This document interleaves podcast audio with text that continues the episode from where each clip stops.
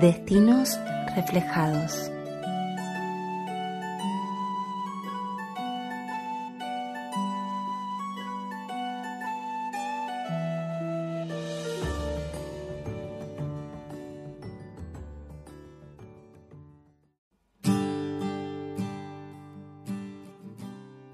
Te invitamos a encontrarnos en un espacio donde la realidad oculta, llena de misterios y enigmas, se manifiesta. Un lugar para abrir portales a otros mundos posibles, colmados de magia que, de la mano del arte, la ciencia y las diferentes voces, es protagonista. Te proponemos recorrer un universo paralelo, habitado por hadas y duendes, que cuentan historias y leyendas de otros tiempos una dimensión inexplorada, donde surgen las emociones a través de espejos en la noche, de cantares a la luna llena, hechizos verdes y otras hierbas ancestrales. Acércate, cruza la noche por el espejo. La reunión está comenzando.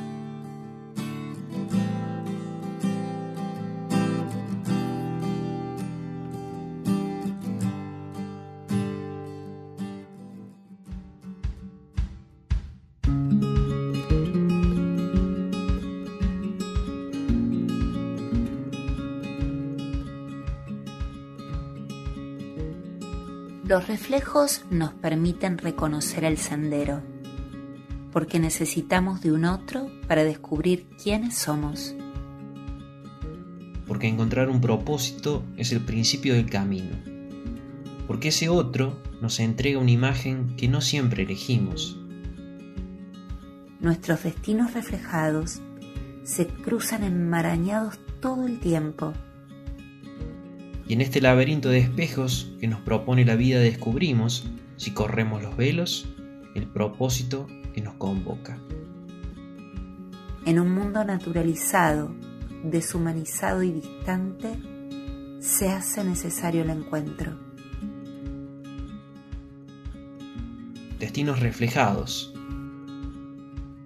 El podcast de Sandra de Francesco y Carlos Manuel Vicente.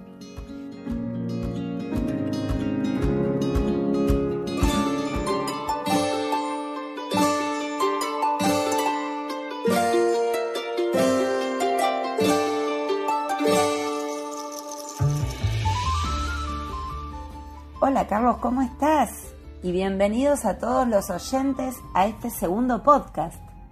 ¿Qué tal Sandra? Un gusto estar aquí de nuevo, otra vez para renovar la propuesta de Destinos Reflejados, nuestro segundo programa. Ya nuestro segundo programa, ¿y cuántas cosas pasaron en esta semana? La verdad que la repercusión del primer podcast ha sido extraordinaria hemos tenido un montón de comentarios, de mensajes. Eh, podríamos decir que nos hemos encontrado con muchas personas y también nos hemos reencontrado con una cantidad de gente que ha sido inesperado. Sí, realmente, y además que nos, nos trajeron muchos reflejos, ¿no? Esta, esta cuestión de que eh, pareciera que el programa actuó de espejo y, vinieron reflejos a nosotros, porque tuvimos devoluciones bellísimas, sugerencias, propuestas. Yo creo que si hay algo que pensamos cuando iniciamos el proyecto de este, este podcast, era tener un propósito. Coincidíamos en que todo aquello que, que que pretendemos hacer en, nuestra vida tiene que tener un propósito.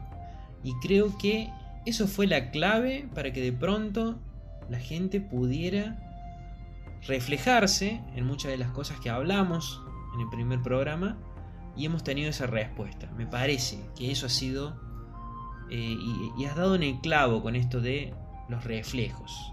Y si hablamos de reflejos... Quizás eh, hemos hablado de, lo que nos pasa a nosotros, ¿no? De nuestras posturas. Y el otro cuando escucha se siente justamente identificado. Y ahí es donde juega el reflejo. Eh, se mira en un espejo donde se reconoce. Y, tanto en, en, la nostalgia, cuando hablamos del otoño, como en algunas cuestiones cuando transitamos el tema de la magia, hasta cuando eh, tuvimos esa charla más humorística con respecto a la primera cita, eh, las devoluciones que tuvimos son bastante profundas. O sea, han generado una identificación, pero también una mirada hacia adentro de los oyentes. Yo creo que eso es lo más importante porque justamente si de algo se trata la escritura, la poesía, el arte en general, es de tratar de que la gente se identifique. Eh, muchas veces eh, yo me pregunto, ¿por qué una persona elige una canción? O elige un cuadro, una pintura, ¿no es cierto? O elige una película. Y creo que tiene que ver con eso que vos acabas de explicar tiene que ver con que identificarse con el protagonista, identificarse con, con la letra de la canción, con lo que le pasa, lo que se cuenta en esa canción. Eh, eso es un poco mirarse en un espejo. Sí, por otro lado, eh, vos dijiste algo em, que yo voy a retomar. Vos dijiste eh, tratar de que el otro se siente identificado. Yo creo que cuando nosotros cuando vos escribís, Carlos, cuando yo escribo, no estamos pensando tanto en que el otro se va a identificar. Somos genuinos, somos nosotros, buscamos la manera de, expresar lo que nos pasa o, o lo que queremos decir. Inevitablemente hay un otro que se va a sentir identificado. Y ahí es donde se produce esta cuestión mágica, porque nosotros no lo estamos esperando. No, obviamente que hay una parte consciente y una parte inconsciente. Porque muchas veces yo creo que mm, a ti te ha pasado esto de que de pronto alguien te hace un comentario y que se refleja en algo de tu obra que no era lo que esperabas. Tal cual. Es decir, a veces uno espera que el lector, en el caso de nosotros que escribimos, se encuentre con determinado aspecto de la obra. Pero muchas veces ocurre que uno recibe un comentario sobre algo que quizás uno lo hizo sin, sin una intencionalidad. Sin esa intención, claro. Claro, sin, una intencionalidad clara. Eh, puede ser a veces sobre una característica de un personaje o sobre un pensamiento de... Entonces eso es muy interesante porque en definitiva yo creo que todos actuamos en parte consciente y en parte inconscientemente.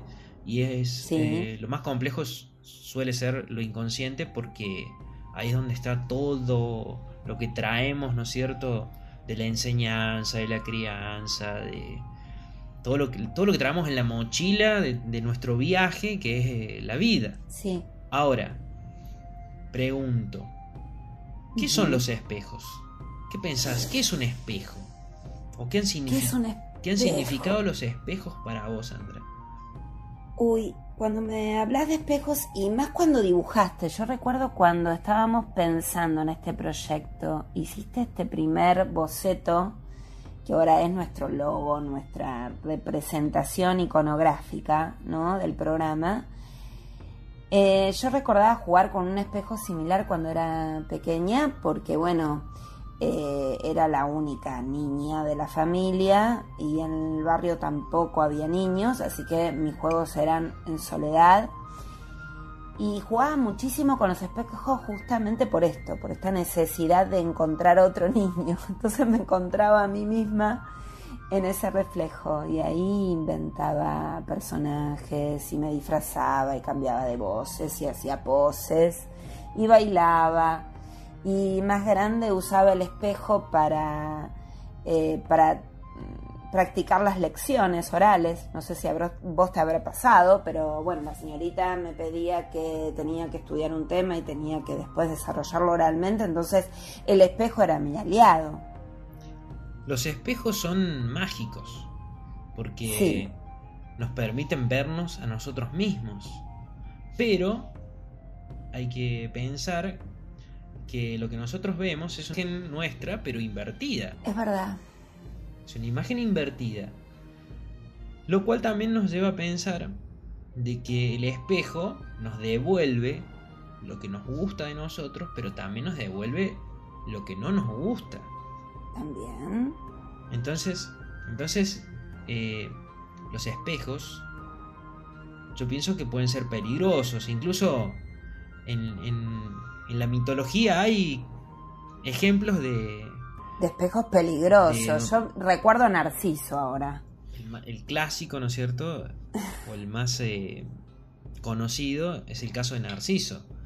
Enamorado de su reflejo, castigado por haber eh, maltratado con su vanidad con su vanidad a una joven una joven Eco se llamaba que por culpa de Narciso se transformó en el eco de las montañas y Narciso fue castigado por los dioses a enamorarse de sí mismo y de su reflejo. ¿Y cómo terminó Narciso? Ahogado. Ahogado. Ahogado en las aguas de la fuente a donde había sido condenado a mirarse por siempre. Entonces los espejos pueden ser peligrosos. ¿Y sabes qué pienso también cuando hablo de esto de que son peligrosos? ¿Y qué pensás? Hoy en día, hoy en día, las selfies son un espejo. Es verdad. Sí, sí, sí. Es este enamoramiento de la propia imagen. Sí, y no sé si has visto que hay como un montón de, también de estudios o de pseudo estudios también de sobre las selfies, que la gente que se saca muchas selfies eh, no sé a qué se debe, eh, pero son espejos. Hoy en día... Podríamos decir que sí. Hoy en día no necesitamos llevar un espejo en el bolsillo porque con el celular ponemos la cámara en modo selfie y nos vemos. Sí. Hay algo que yo pienso en esta charla sobre los espejos. ¿Qué sería de nuestro mundo y de nuestra vida si no existieran los espejos? Yo creo que sin espejos no tendríamos la posibilidad de conocernos. Eh, podemos caer en la, en la sobre necesidad de espejos, ¿no? Y en esto de las selfies. Es como un extremo. Eh, que vos nombrabas. Eh, sería el extremo de, de necesitar ver eh, esta imagen de la cual nosotros nos enamoramos de nosotros mismos. el tema es que sin espejos no existe la posibilidad de observarnos. Y el mejor espejo es el otro. Y generalmente el mejor espejo es aquel que nos devuelve un reflejo incómodo. Yo pienso lo mismo, porque justamente en un, en un reflejo incómodo es donde uno puede construir. Porque si ese reflejo que vemos nos parece perfecto y nos enamoramos como Narciso, quedamos en el riesgo. Nos terminamos ahogando. Nos ahogamos. Y yo creo que el ahogamiento es la quietud. Es quedarse quieto y no construir nada sobre nosotros mismos.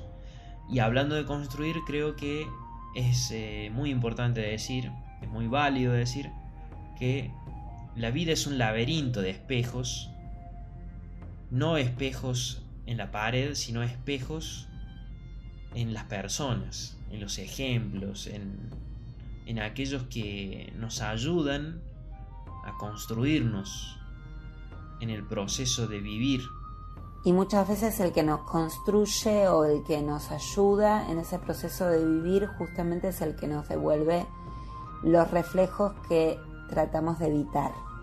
Sí, porque muchas veces eh, lo que no nos gusta del reflejo nos cuesta cambiarlo o no queremos cambiarlo. Podríamos decir que muchas veces tenemos una tendencia a ser narcisistas es como que negamos aquello que no nos gusta y nos terminamos enamorando igual de esa imagen defectuosa de nosotros mismos. Sí, ilusoria de nosotros mismos. Nos quedamos con un recorte de nosotros mismos. Y creo que los espejos en realidad deben... Nosotros tenemos que poder tomar todos esos reflejos, los positivos, los no tan positivos, y bueno, los positivos nos reafirman en aquellas cosas que están buenísimas. Eh, y los no tan positivos, bueno, nos dan tarea para seguir trabajando. Y no sé, a mí los espejos que a mí más me gustan, Carlos, no sé a vos, pero a mí los espejos que más me gustan son los ojos del otro.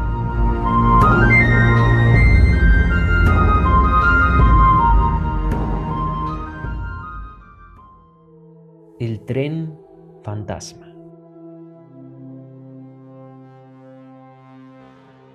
El tren dejó de llegar a la villa hace mucho, allá por los 90. Sin embargo, ciertos noctámbulos aseguran que en las noches cerradas de invierno, cuando la niebla se vuelve una cortina gris opaca, una luz se ve acercarse por las viejas vías. Incluso describen que a medida que el tamaño y la intensidad de la luminiscencia se incrementa, se empieza a oír un rechinar metálico añejo que trae nostalgias e historias a la mente y el cuerpo. Cuentan los vecinos a las vías que muchas veces han sentido el paso del tren fantasma. Algunos sostienen que la maquinaria espectral no mete tanto barullo como otros argumentan. Señalan que es apenas una lucecita que va al frente, seguida de una nebulosa azul grisácea, donde se van formando como vaos entrelazados los vagones de pasajeros y de carga. Agregan que es una casualidad ver pasar el fantasmagórico convoy. En lo que coinciden es en los recuerdos que acarrea toparse con semejante fenómeno, sobre todo para las personas más centradas en años en la población. Dicen que una madrugada, una viejita del barrio Jardín, viuda de un antiguo maquinista del Buenos Aires al Pacífico, se fue acercando sin avisar a nadie al paso a nivel por la callecita que va para el barrio Los Olivos, al costado del canal maestro. Testigos anónimos explican que el ferrocarril pasaba de salida, rumbeando con transitar apagado y melancólico hacia el sur. Doña Alba se subió al tren, que frenó su marcha en un lugar no permitido. Nunca más se supo de la anciana, y pocos creyeron el testimonio de sus familiares. Las voces que narran haber presenciado la escena debaten sobre cuál fue el destino del viaje que emprendió la mujer. Camino hacia la oscuridad, su alma se fue perdiendo conjugada con el silente andar de la vetusta locomotora, una máquina de otro tiempo, portadora de ilusiones y memorias en las que seguro doña Alba iba a sentirse cobijada hasta vaya a saber en qué estación, más allá de este mundo de los mortales.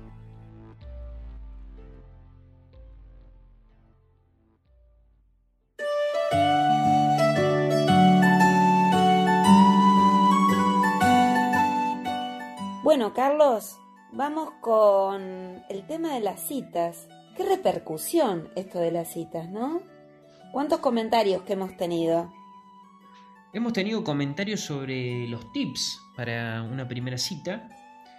Por ejemplo, a mí un amigo me hizo pensar en esto de las frases o alusiones a autores o a canciones, es decir, habíamos dicho que no era bueno en una primera cita empezar con frases célebres o hacer mención a frases de, canciones o a versos de canciones. Y él me decía que, pensando en algunos autores populares de nuestro tiempo, me decía que eh, sería mejor prohibir algunas obras sobre todo de, algunos tipos dice que desconocen las condiciones amatorias de algunas especies de la fauna silvestre. Ah, sí, me imagino. ¿Se debe, referir a los pingüinos en la cama? Sí, exactamente. Sí, yo creo que sí. Eh, una especie que es, eh, por el contrario, muy fiel eh, en sus parejas. Los pingüinos son muy fieles. Y muy correspondida. Digamos que son muy activos los pingüinos. Son muy activos, muy correspondidos. Mm, la canción a la que hace referencia este amigo los pinta a los pingüinos como... Como fríos, distantes.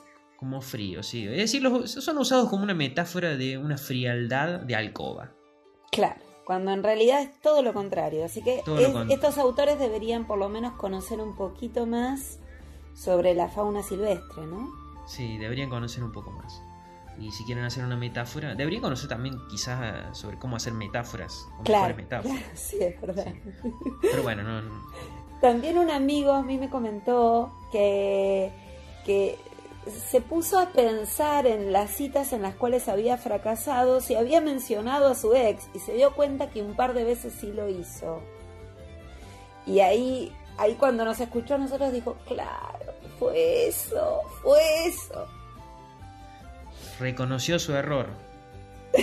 Sí, sí, tal cual. Sí, sí, sí. eh, creo que es un error muy común. Sí, Es un error muy común. Pero quizás tiene que ver con lo que también hablamos esto de tratar de no volver al pasado. Y a veces uno el pasado no lo tiene cerrado del todo. Entonces eh, cae en eso. Sí, puede de ser hablar eso y también, eh, no sé, Carlos, me parece que también puede ser que uno puede llegar a nombrar al ex, no como ex, sino como el padre de los hijos o la madre de sus hijos. Y quizás la Claro. otra persona ya lo toma como, uy, no cortó, ¿no? Y, y no es que la persona que lo está diciendo siente que no cortó, sino que, bueno, sigue siendo la- el padre o la madre de los hijos. Y bueno, y ese comentario, al menos en la primera cita, habría que evitarlo. Pero bueno, esto ya lo hemos charlado. Pero me, encantó eh, est- esta posición eh, reflexiva de mi amigo. Estuvo bastante interesante. Sí, creo que lo más interesante es eso, que se han generado mm, comentarios reflexivos sobre, sobre lo que hemos hablado en esa, en esa sección de tips para primeras citas. También a mí me hicieron un comentario, eh, una colega, profe, que me decía que le había gustado esto de que en lugar de decir todo lo que no hay que hacer en una primera cita, ella se quedaba con esto de, bueno, hay que tratar de ser honesto. Tal o sea, lo que sí hay que sí. hacer, tratar de ser honesto. Sí. Como que ese sería el punto de partida para todo lo demás. Y además un momento de disfrute, habíamos dicho. Un momento Claro, para estar bien predispuestos. Predispuesto a, a conocer al otro y también a que a uno lo conozcan, porque si uno esconde, se- la comprensión se hace difícil. Y también te decían por ahí que lo importante en una primera cita es ir a la primera cita.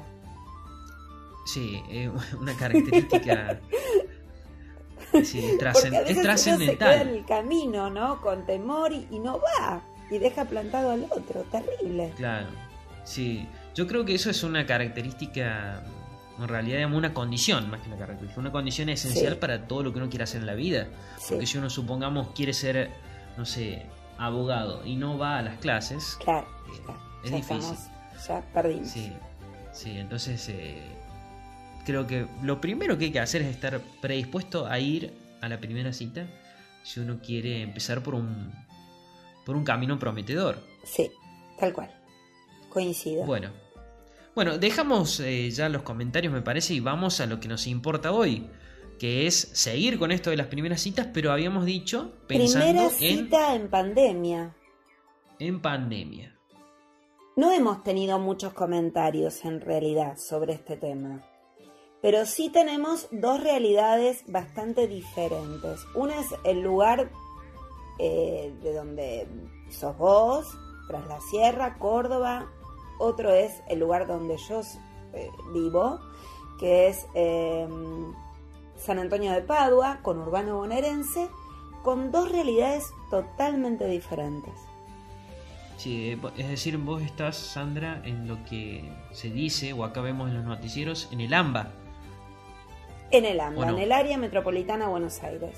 Exactamente, sí, porque eh, si hay algo que ocurre en nuestro país es que muchos medios, o la gran mayoría, eh, son de Buenos Aires y se ven en todo el país. Y a veces como que hay eh, la información, escuchamos, ¿no es cierto?, los periodistas que usan términos y que mucha gente no los conoce porque Claro, no tienen, no tienen por qué conocerlos Claro. tampoco, ¿no? Pero, no. eh, pero para, para explicarlo, eh, donde vos vivís es en, en el área metropolitana de Buenos Aires. Sería como la mancha urbana, no hay una distinción urbana entre un pueblo y otro, entre una ciudad y otra. No hay eh, campo en, en el medio de los pueblos. Entonces eso sería un área metropolitana.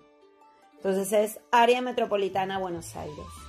Claro, es como co- ocurre en Córdoba con lo que se llama el Gran Córdoba. Claro, que es- exactamente. que es eh, Córdoba Capital, y otras localidades que están muy cerca y donde ya no hay, como decís vos, eh, no hay zona rural que las separe. Se han quedado unidas. Eso es un área metropolitana. Bien. Exacto. Bueno, eh, hay una situación diferente. Nosotros incluso ya hemos pasado a otra fase, a una fase de eh, donde no hay más aislamiento, sino que hay distanciamiento social. Es decir, que podemos salir siempre y cuando mantengamos la distancia social. Y a- allí ya hay un problema para una primera cita. Porque Claro. Hay que mantener el distanciamiento. hay que mantener el distanciamiento o, en todo caso, hay que infringir una norma que se nos impone por estas circunstancias, ¿no es cierto? De- Sería mentir, como que ya son pareja. Viven juntos. Sí, yo, yo pensaba en esa situación, es decir, Mm. si uno se encuentra, supongamos, con alguien, no sé, en una plaza, todavía no están habilitados los bares y los restaurantes, pero, eh, no sé, supongamos que uno elige, acuerda un punto de encuentro, el banco de una plaza. eh, tendría que tener muy mala suerte de que pase un policía y nos pregunte si uno es pareja o, Claro. ¿Qué va a decir uno? No, es nuestra primera cita. Si Claro. uno dice eso, inmediatamente se está delatando Claro. de, de que está incumpliendo el distanciamiento social. Pero también vos me habías dicho, Carlos, que antes de esta fase eh, eh, los encuentros tenían que ser en movimiento, o sea, caminando. Claro, esa era una posibilidad. Antes de que nos permitieran salir, Sí. existía la posibilidad de las caminatas. Ajá. Y entonces, eh, una de las posibilidades era acordar una caminata. y La Claro. caminata iba a ser el escenario Claro. o el modo en el cual se daba esa primera cita. Y además con una- distancia, eh, o sea, el distanciamiento y caminando en movimiento. Claro, porque las caminatas estaban Bien. habilitadas, eh, por ejemplo, aquí en Villa Dolores, en algunos sectores de la ciudad. eh, entonces uno podía aprovechar esa circunstancia de esparcimiento para además tratar de conocer a alguien. Claro. Divertido. No sé cómo... Sí, pueden resultar, digamos, situaciones... Después siempre está, ¿no es cierto?, el hecho de que hasta dónde llega la responsabilidad de cada uno. Eh, no es lo mismo la situación, la situación que ustedes viven a la cual... Claro, nosotros si salimos a caminar, a hacer una caminata eh, con distanciamiento y corremos el riesgo de, de venir sin el celular o sin la cartera o sin el tapabocas. O sea, son realidades bastante diferentes, Carlos. Sí, en realidad es que eh, más allá de la pandemia ya eran diferentes, ¿no es cierto? Condiciones eh, sociales Sí, muy eh, distintas. muy distintas. Pero, ¿cómo te imaginas vos, Sandra, no sé, una primera cita en, en esa realidad que ustedes viven? ¿Sería posible? Y más allá de lo virtual, no sé si sería posible, salvo que, que infrinjas alguna norma o que te arriesgues a una situación de inseguridad. Exacto, eso, eso creo que es clave porque eh, aquí nosotros podemos darnos el lujo de evitar a, a la policía que anda patrullando, ¿no es cierto? Que todavía siguen haciéndolo evitando aglomeraciones de personas. Pero en el caso de ustedes vos me decías que al contrario, uno trata de estar cerca de los policías. Claro, claro. bueno, es un tema aparte, que no lo vamos a desarrollar en los podcasts. No nos conviene, Carlos. Tengo mi postura sobre eso igual. Bueno, Mejor dejémoslo así. No aclaremos que oscurece. Bueno, eh, me parece que para la próxima podríamos proponer eh, esos dichos que aprendimos de chiquitos y que escuchábamos de los más grandes y que ya están en desuso. ¿Qué te parece? me gusta, me gusta la propuesta porque me imagino una cantidad de expresiones que van a surgir y que empiezan a, incluso en este momento empiezan a venir a mi mente, que pueden ser el disparador de un montón de... De varias otras cuestiones. De varias otras cuestiones, sí, sí. Sí. Así que bueno, eso es lo que vamos a proponer para el tercer podcast. Para el tercer programa, porque como dice un dicho, justamente de que no hay dos sin tres. Estamos haciendo el segundo programa y... Por lo menos tres va a haber. Tres va a haber, sí. Bueno, fantástico, quedamos así. Bueno, quedamos así entonces.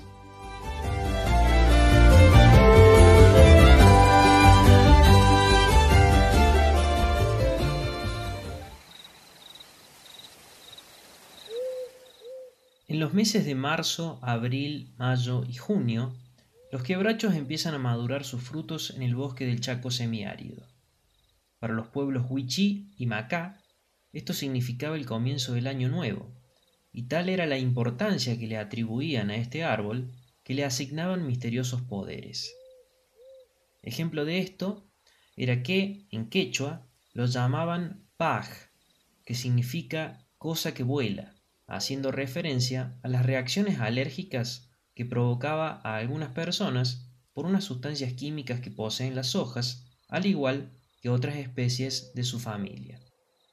El nombre con el cual lo conocemos en la actualidad se originó cuando los españoles invasores de América lo llamaron quiebra hacha, en referencia a las cualidades de su madera, de enorme durabilidad incluso a la intemperie para construcciones, siendo además una leña que brinda una inmensa energía calórica.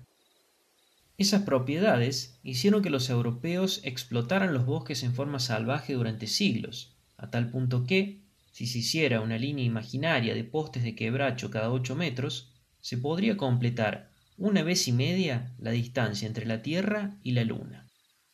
Melífera y forrajera, en medicina popular es conocido el uso de sus hojas y la corteza para preparar una infusión con características abortivas, la de la corteza del tronco y los gajos para combatir la fiebre, y la de las hojas tiernas y frescas y los gajos para curar la disentería y las indigestiones.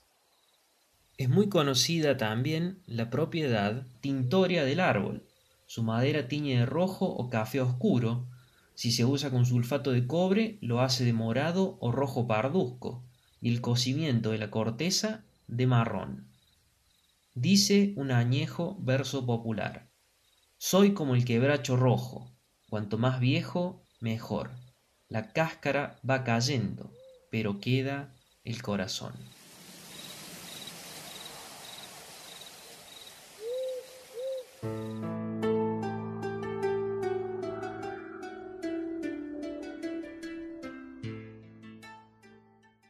El otro día habíamos hablado del otoño. Y va avanzando la estación y lo que me di cuenta en estos días es que, valga la redundancia, las jornadas se van haciendo cada vez más cortas, los días se van haciendo cada vez más cortos. Es decir, nos vamos ya acercando al invierno. Y me traía un montón de recuerdos de la infancia, ver eh, esos colores, ¿no es cierto?, de los árboles que empiezan a, ponerse amarillos, anaranjados.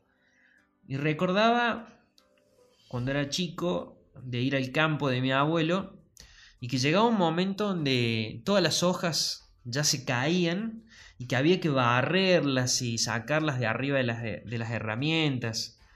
Eh, y era como ir cerrando una etapa. Y pensé claro en este programa, este segundo podcast, en, hablar un poco de eso, ¿no? De, qué recuerdos te trae el otoño, Sandra, de tu infancia. Recuerdos más nostalgia, porque te acuerdas que también hablábamos de nostalgia. Hablamos de nostalgia. Y yo cuando recuerdo el otoño, eh, otoño, otoño avanzado, digamos, otoño-junio, mediados de junio, ya cerca del invierno, bueno, el gato espiralado, siempre tuve gatos en mi casa, siempre tuve uno, dos o tres gatos. Y como bien decía el poema de, Gabriela eh, eh, estos gatos espiralados al solcito y mi mamá y yo comiendo mandarinas tratando de hacer la sobremesa, ¿no? Eh, comiendo el postre eh, en unas sillas antiguas de jardín mirando al sol. Bueno, el otro día... Eso es lo primero que me viene a mi memoria. El otro día, por ejemplo, eh, fui al campo, el campo de mi abuelo, que mi abuelo ya él falleció hace varios años, pero están los mandarinos en los cuales eh, yo sabía comer eh, los frutos junto a él y tenía muchísimas mandarinas, muchísimas mandarinas. Así que mm, es la época de la mandarina. Sí. Es la época de la mandarina, de, las hojas secas. Sí. Que se amontonan. De las flores hechas frutos, en realidad. De ese, de ese ciclo que se completa, ¿no es cierto? Y... Siempre añorando las mariposas, ¿no? Porque las mariposas, eh, bueno, son el toque de color que faltan, pero pero como ya dijimos, eh, la paleta de los ocres eh, es la que inunda todo abril, mayo y junio. Así que bueno, bienvenido el otoño hasta que llegue el solsticio. Llega el frío, llega el día más corto del año y inmediatamente empieza... Se renueva el sol. Se renueva el sol, empiezan los días a hacerse cada vez más largos, a ir ganando un tranquito de gallo, como decían los criollos antes. y, y cuando uno menos lo espera, nos sorprenden los brotes de las plantas, nos empieza a sorprender el verde y casi como por arte de magia, otra vez tenemos todo el colorido de las flores de la primavera.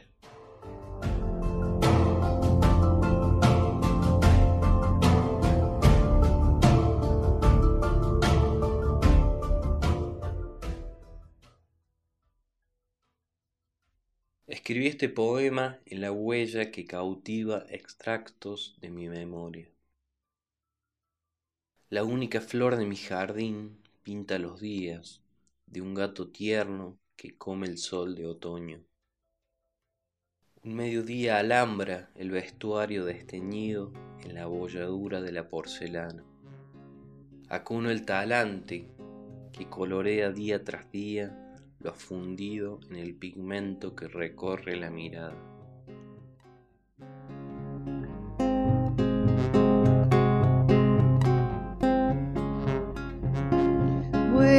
Por el universo, llegándose a los rincones, pequeña su alma desnuda, en sueño de una y mil flores, pequeña su alma desnuda, en sueño de una y mil flores, busca el néctar de la vida aletea con temores, reina de la primavera y de todos los colores, reina de la primavera y de todos los colores.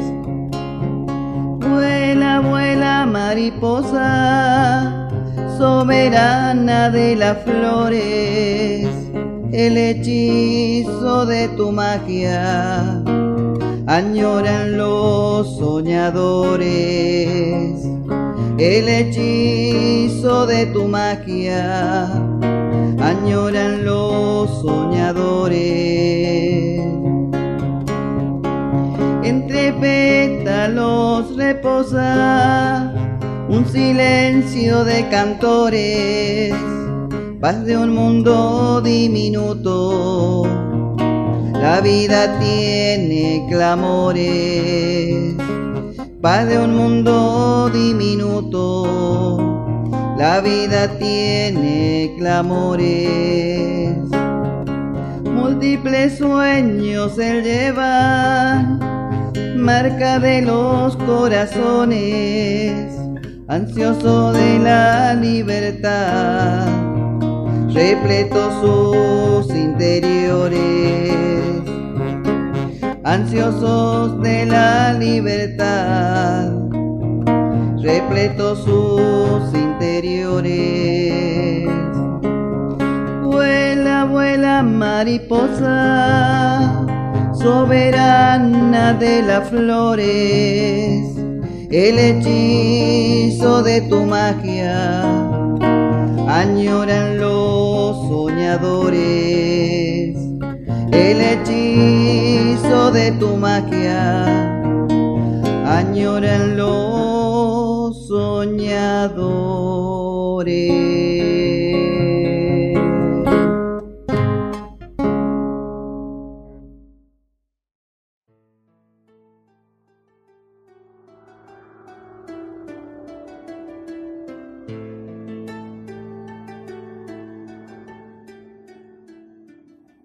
Javier Quiñones nos leyó este poema de Andrés Nieva, poeta nacido en Villa Dolores, se instaló en Córdoba hace años, donde siempre trabajó en el mundo editorial.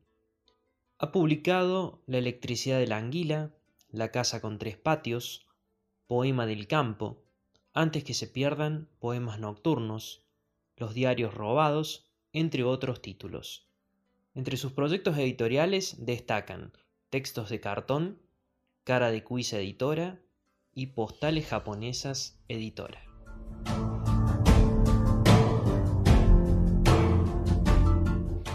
Mariposa, música de Sara Norma Argüello, letra de Carlos Manuel Vicente.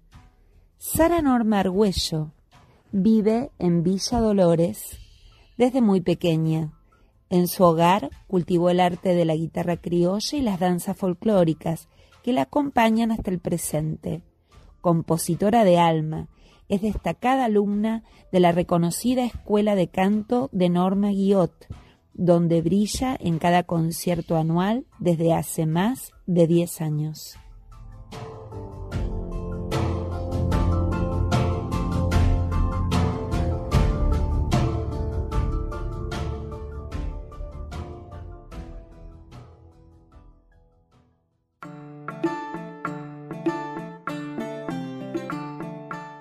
El hada de los espejos.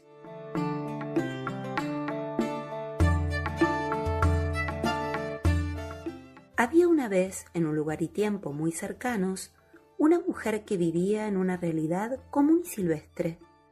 De pequeña tenía la clara sensación de no pertenecer a este mundo. Sus valores e intereses no combinaban con los de su entorno.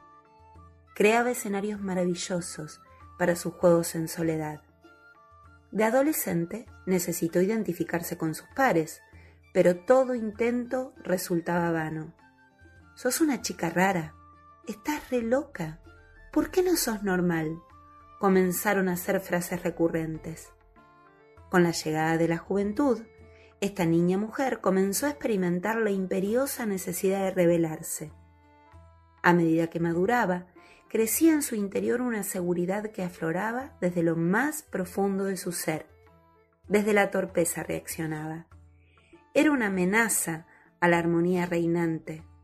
La injusticia le causaba ira y gritaba sus verdades a los cuatro vientos. Los rumores de locura se esparcieron como leyenda viva. Fue entonces que aparecieron en su vida los espejos.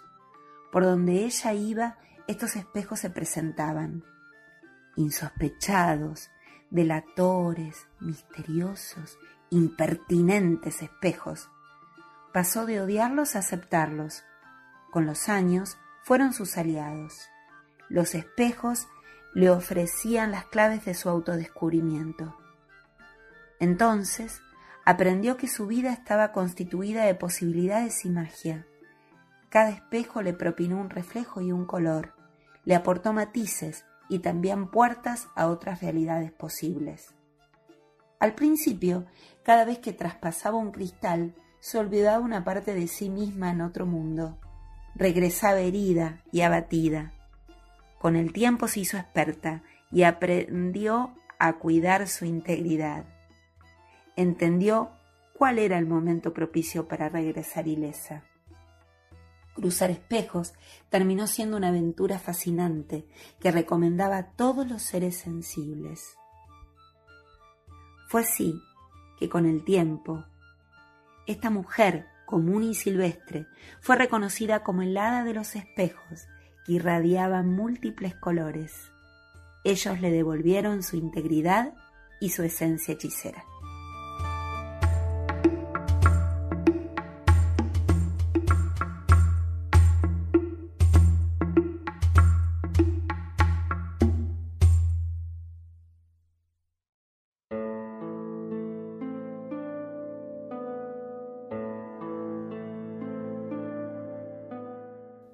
Temáticas a abordar en este podcast es toda esta cuestión de la mitología, de las leyendas. Pero cuando hemos empezado a investigar para comentarle a nuestros oyentes, te diste cuenta, Sandra, que empezamos a encontrar algunas características comunes más allá de la cultura sobre la cual leíamos. Problemáticas recurrentes, en especial asociadas a, un mundo patriarcal, ¿no? Pero de dónde viniesen estas, estas historias, se repite la mujer sufrida, víctima de la apropiación de un padre déspota o víctima de un secuestro, de una violación. Eh, en especial en, en, las leyendas y en los mitos que tienen que ver con las flores, con las aves. Se repite muchísimo. Siempre está la, la mujer despechada o que es eh, abandonada por el hombre y que por eso termina con un sufrimiento insoportable.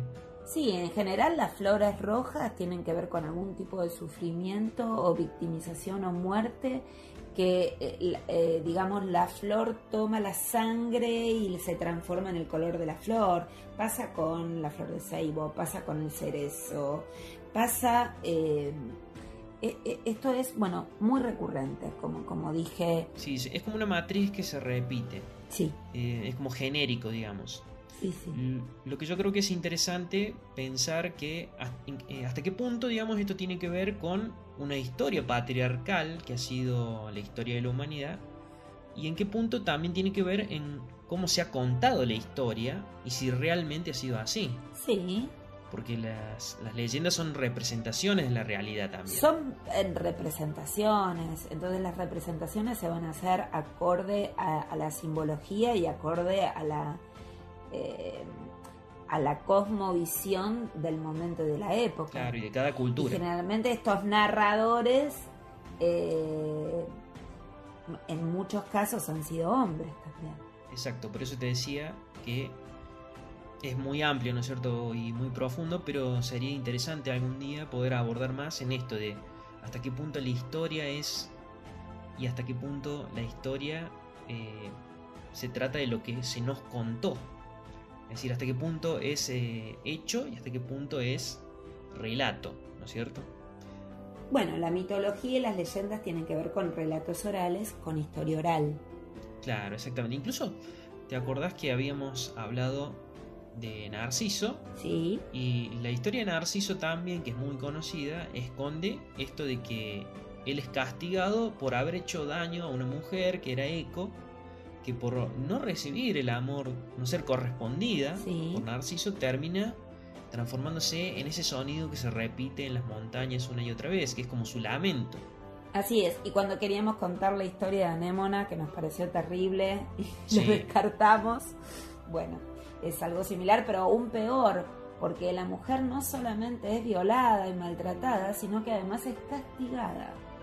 Sí, castigada como si hubiera hecho algo malo. Sí, Bueno, pero no todo es, no todo el universo de la mitología y las leyendas tiene que ver con esto. no, para Y incluso yo pienso, ¿escuchás esta música?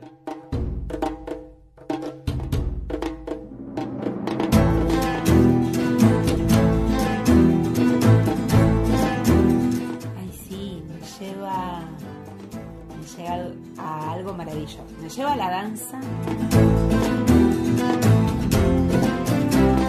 Me lleva lleva a la circularidad, al encuentro alrededor de un fuego convocante, La percusión de los tambores. a la celebración, sí, sí, a la tierra, a la pacha. Ahí me lleva. Y me lleva a una celebración que tenemos muy cercana. ¿Qué celebración? ¿De qué tendríamos que hablar en este momento? Y estamos muy cercanos al solsticio de invierno, a la celebración de la fiesta del sol, al Inti Raimi. Al Inti Raimi. Al nacimiento del sol, como decían los incas. ¿Nos podés contar, Sandra, un poco más del Inti Raimi y de qué se trata? Hecho, se los cuento.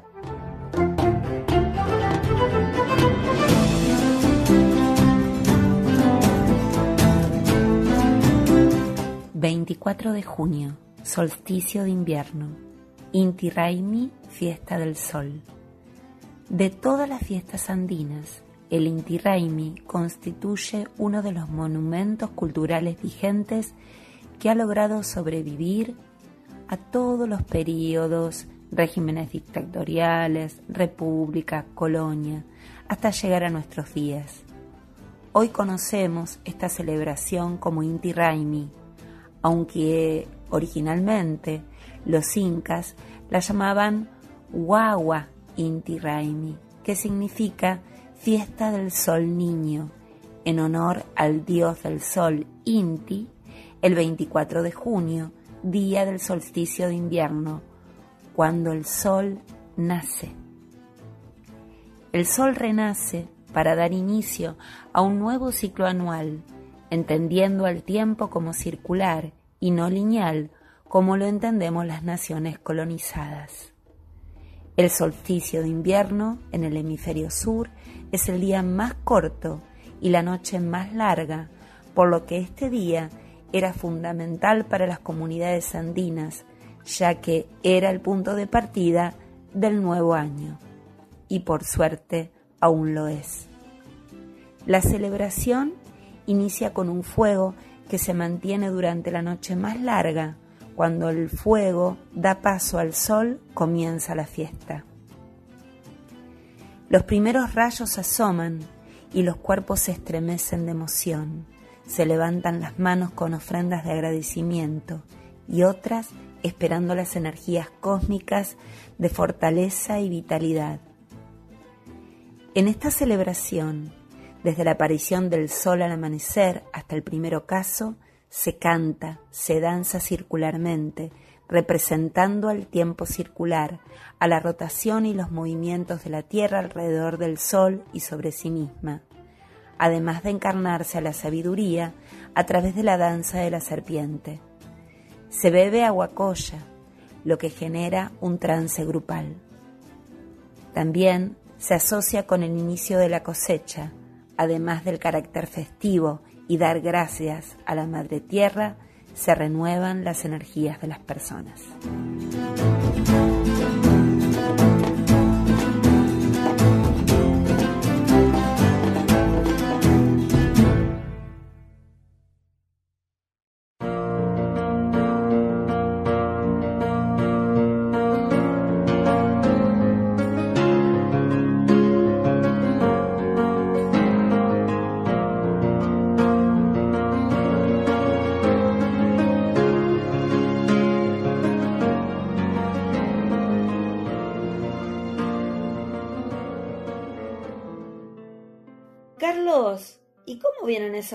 A la noche? ¿Cómo viene el tema del insomnio? ¿Has podido superarlo? Contame un poquito.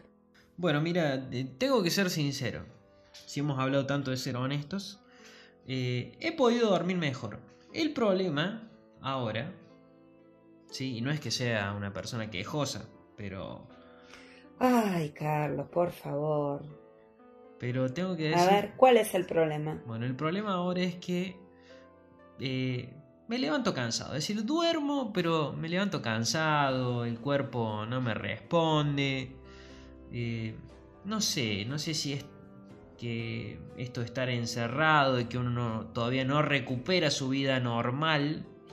porque podemos salir un poco, pero no estamos, en mi caso Mm, como docente, no, claro. no estoy dando clases todavía, entonces eh, uno por ahí se vuelve un poco más sedentario y no sé si es eso que el cuerpo me duele un poco, los músculos. Eso sumado al mal humor, como que hay como cierta densidad, Sí, ¿no? se hace como un círculo vicioso de malestar, para decirlo bien Claro. claramente.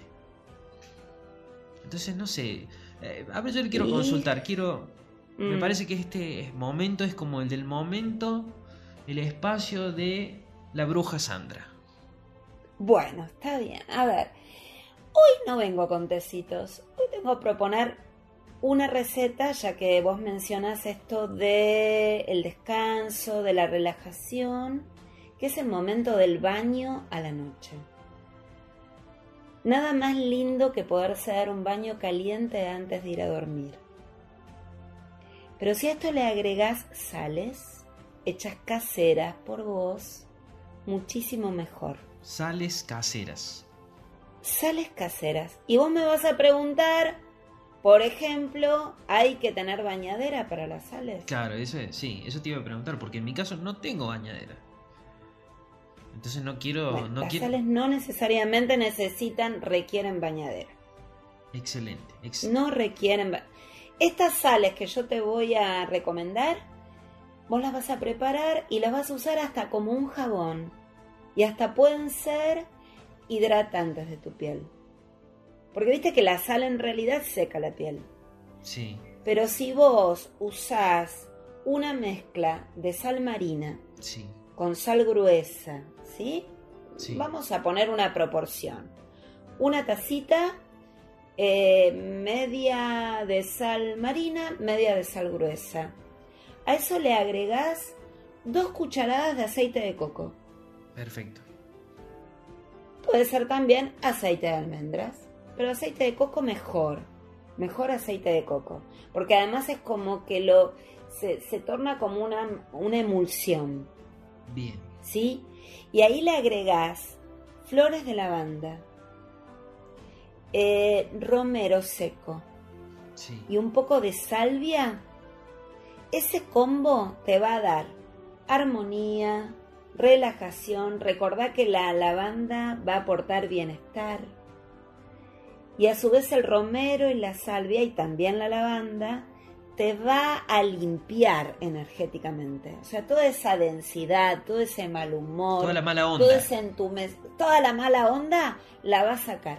Y vos tranquilamente podés tomar en, eh, un puñado en, en tu palma, en la, en la mano diestra, digamos, y refregar en la zona de la espalda, de los omóplatos, del plexo solar, ¿sí? Hacia las piernas, hacia las extremidades, y mientras te duchas, tranquilamente.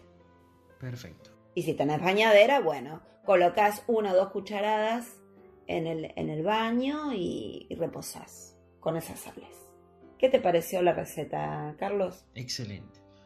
Ahora, Bueno, no te digo que te vayas a dar un baño antes de despedirnos, porque si no vamos a tardar mucho. Sí. Lo dejas después no, de la lo despedida. dejo para después, pero bueno, eh, lo que sí te quisiera preguntar, desde mi desconocimiento, ¿dónde consigo estos ingredientes? Bueno, en Córdoba, lavanda o lavandín vas a conseguir. Si no, no tenés en, en las plantas de ningún vecino o plantas propias, que sería lo ideal, en una arboristería. Es una herboristería. Conseguís salvia seca, conseguís romero y conseguís lavanda. Perfecto. Y el aceite de coco. Y también aceite de coco, sí, también lo podés conseguir en las arboristerías, en las dietéticas. Excelente la información. Como siempre, la bruja Sandra. Yo creo que esta sección debería llamarse la sección de la bruja Sandra. Bueno, listo, lo llamamos así.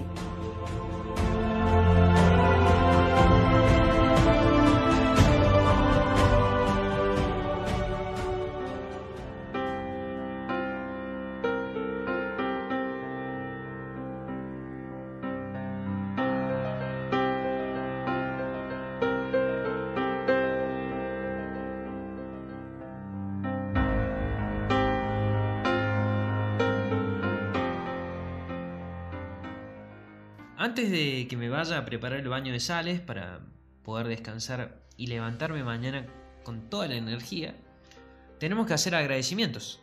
Así es, Carlos. ¿A quién tenemos que agradecerle? Bueno, en principio yo quiero agradecer a Sara Norma Arguello por ponerle esa bellísima y melodiosa voz a la poesía de su hijo Carlos Manuel Vicente. ¿Lo conoces? Sí, creo que lo conozco. ¿A quién más? Tenemos que agradecer también a Javier Quiñones, que en este caso puso su voz leyendo la poesía de Andrés Nieva, a quien también le agradecemos, al poeta de Villa Dolores que vive en Córdoba hace muchos años. El agradecimiento a ellos dos, a Javier por la lectura y a Andrés por su obra. Y bueno, y a todos nuestros oyentes. A todos nuestros oyentes, a todos los que hicieron comentarios, a aquellos que vieron el programa en vivo, a aquellos que comentaron después, porque el programa ya vamos a decir dónde lo pueden escuchar. Nos hicieron comentarios, como decía, en vivo mientras se estrenaba y también después siguieron haciendo comentarios durante la semana. Contemos, Sí, eso Sandra. fue maravilloso. Claro, eso fue ese ida y vuelta que se genera Con los que están del otro lado, que son el verdadero motivo de que nosotros estemos aquí, porque si no hubiera nadie del otro lado, no tendría sentido. Así es. Bueno, entonces nos pueden encontrar en Destinos Reflejados, la página de Facebook, eh, destinosreflejados.gmail.com es nuestro mail para dejarnos comentarios, para subir poesía si quieren que los presentemos en los futuros podcasts, eh, lo mismo que música. Eh, también eh, en tu canal de YouTube, Carlos. Mi canal de YouTube, Carlos Manuel Vicente, y en el tuyo también, Sandra de Francesco. Sandra de Francesco. Sobre lo del correo electrónico que nos envíen poesía, música, lo que sea, ya hemos estado recibiendo poesía que próximamente vamos Así a estar es. pasando. Un placer como siempre, Carlos. Y bueno, ya terminó nuestro segundo programa. Así que a traspasar los espejos y a volver a nuestros mundos reales. Volvemos al mundo real, pero ya vamos preparando el tercer encuentro. El agradecimiento una vez más a todos aquellos que han participado y que van a seguir participando en Destinos Reflejados. Gracias. Chau, chau.